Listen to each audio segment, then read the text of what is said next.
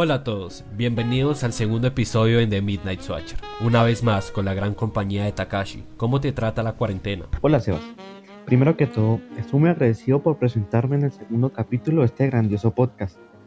Sobre lo de la cuarentena, mira que ha sido un periodo en el cual he podido reflexionar y pensar acerca de todo lo que ha ocurrido. Y estoy listo para seguir comentando temas contigo.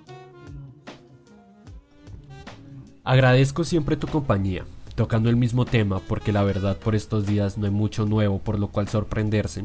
La cuarentena como ha sido mencionada nos ha puesto a cuestionarnos cosas o darnos cuenta de situaciones que desde la perspectiva de antes no seríamos capaces de notar. Sí, claro, sé a lo que te refieres. Entrando un poco en manera personal, las últimas semanas he notado de manera curiosa, dejando de lado todo el distanciamiento social para salvaguardarnos, también ha estado presente aquel distanciamiento personal en mis relaciones intrapersonales, como las hemos llevado, las situaciones con las que hemos tratado y que tanto nos demoramos en resolver. He sentido una pérdida de dinamismo y paz que se mantenía antes, por esta notable pausa en la sociedad. Es algo difícil de tratar. En mi caso, no ha sido tan notorio, pero sí es un factor a tomar en cuenta para tratar con nosotros mismos. Con esto me refiero a que muchas veces creemos que hay algo esencial en la realidad que percibimos. Nosotros estamos en un punto de nuestra propia red. Como nuestra propia realidad, entonces entra un término que me gusta llamarlo el egoísmo no egoísta. Déjame te explico qué es.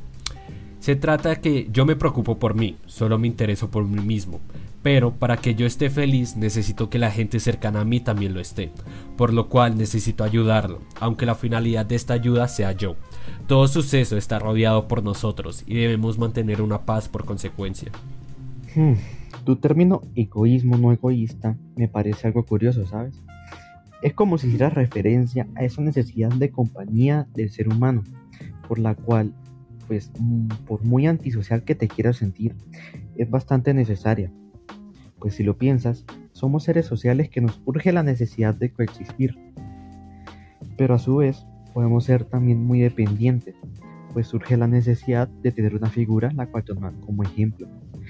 Es así como se crearon distintas pues, cosas para controlarnos, como puede ser las religiones, o que alguien tome el mando de esta y comience a utilizarla para hacer cumplir sus ideales, ya sean buenos o malos pues podemos usar como ejemplo a personas como Hitler, quien quiso tener un control global dirigiendo, una, dirigiendo perdón, a una sociedad.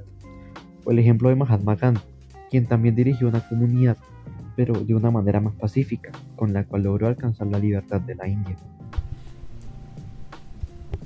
Lo que dices puede llegar a ser controversial, ya que en los últimos años hemos visto el auge de la deconstrucción social para una unidad sin diferencias, lo cual pienso que nos deshumaniza.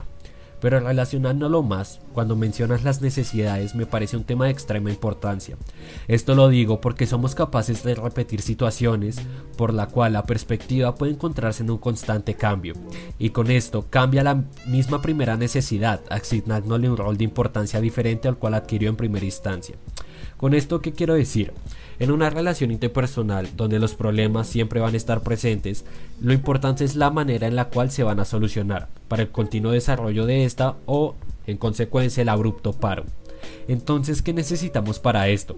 Encontrar un punto de flexión donde exista el diálogo, la paz. Si somos capaces de fundar una relación donde se base y se desarrolle mediante un proceso pacífico, refiriéndose a la capacidad mutua de entendimiento y diálogo, estoy seguro que será mucho mejor tratarse el uno al otro. Sí, pero tenemos que tener algo en cuenta. Y es que muchas veces el conflicto interno, como tú lo nombrabas, como tú lo nombrabas antes, hace un poco sobre la percepción del yo y el trato que me propongo según la situación que lo amerite. Porque claro, nos encontramos en reconstruir las bases de una relación interpersonal para que ésta se vuelva funcional, pero nos encontramos problemas que los percibimos como ajenos y que nacen de la perspectiva propia. Entonces es algo difícil de expresar, expresar ya que como personas no somos capaces de reconocer ciertos patrones que influyen en el entorno cotidiano. Pero quiero que escuchemos un poco a un oyente invitado que nos contará cómo ha sido su encierro, su cuarentena, Así que démosle la bienvenida a Juan Alberto Sánchez. Hola muchachos, gracias por recibirme en su grandioso podcast. Nuevamente estamos agradecidos de tenerte acá. Y quiero que me expliques un poco cómo has llevado tus relaciones, qué problemas te has encontrado y qué has hecho durante esta cuarentena. Sí, interrumpiendo un poco antes de que comience Juan. También me gustaría saber la manera en la cual los has solucionado. Porque hay problemas en todas partes. La diferencia es si estos se pueden solucionar. Bueno, es un tema un poco sensible para mí, ya que eh, las relaciones se han convertido en un factor fundamental cuando se trata de sobrellevar esta cuarentena en términos aceptables. Por contarte algo, hace poco terminé con mi novia, eh, se llama Daniela, y sin entrar en muchos detalles de ella, por temas de privacidad, no teníamos una relación mm, que se determine como estable. Eh, siendo sinceros, desde un principio en, encontré los problemas, los encontramos mejor dicho ya que entramos de solucionarlos, pero no era la manera adecuada. Existían los gritos, los malentendidos y cosas por ese estilo. Entonces ya, ya podrás pensar que, un, que es un choque, un choque emocional de tal magnitud en estos tipos de soledad no se conlleva muy bien. Y escuchando lo que hablaron anteriormente, me hubiera gustado saberlo antes sabía que se podía mantener una relación con bases de paz, pero en concepto que para mí se veía lejano, eh, ya que nunca me, me familiarizaré con él y tampoco lo veía eh, necesario porque tomaba como normal una base problemática, podría decirse y contener una cultura de paz no te exenta de problemas. De problemas.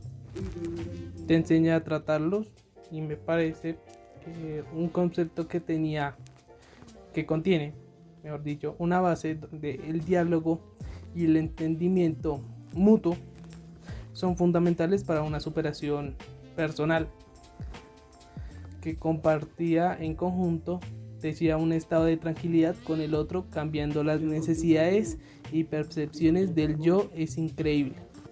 Vaya Juan, lo siento por lo de tu pero lastimosamente vivimos en una realidad donde el tiempo corre una maratón sin descanso, donde todo tiene su inicio e inevitablemente un final. A veces feliz, otras veces no tanto. Pero bueno, volviendo al tema de la cultura de paz, podemos decir que cada una de estas situaciones que vivimos pueden o hacen parte de una red gigante que se construye con base a nuestras experiencias y conocimientos hasta llegar a un punto en el que seremos capaces de solucionar todos los problemas en la vida que en algún momento nos han podido parar. Mm, perdóname si no estoy entendiendo bien, pero con esto quieres decir que la cultura de paz puede ser capaz de solucionar cualquier problema si cada persona la desarrolla correctamente. Puede ser, pero personalmente yo creo que la cultura de paz, o mejor dicho, el hábito de solucionar problemas dejando de lado la violencia, debe ser algo que se deba implementar en una sociedad completa, donde todos contribuyan a crear esta tan esperada e inalcanzable paz. Pero ¿cómo podríamos implementar este comportamiento, un pensamiento tan pacífico en la sociedad tan violenta en la que vivimos hoy en día? Pues creo que esto puede ser un proceso que tome años en adecuarse a una sociedad, pero esto no significa que sea imposible de lograr. Para empezar, personalmente creo que deberíamos definir las bases del futuro de la sociedad, es decir, los niños, los adolescentes. Se debería lograr que las instituciones académicas enseñen más valores a los niños, que impulsen su creatividad y que les abran un mundo en el cual ellos puedan ver una perspectiva más amplia de lo que pueden lograr ser como personas, en vez de evaluarlos por su capacidad de memoria como en la mayoría de escuelas de hoy en día. Acabando con el episodio de hoy, quiero agradecer de antemano a Juan por acompañarnos y compartirnos un poco de su experiencia en esta cuarentena. Claramente a Takashi por su genial presencia en cada programa. Un gusto estar con ustedes el día de hoy. Sabes que siempre será un gusto estar en cada episodio. Espero que nos veamos pronto para compartir nuevos temas. Gracias por, por escucharnos y acompañarnos un día más.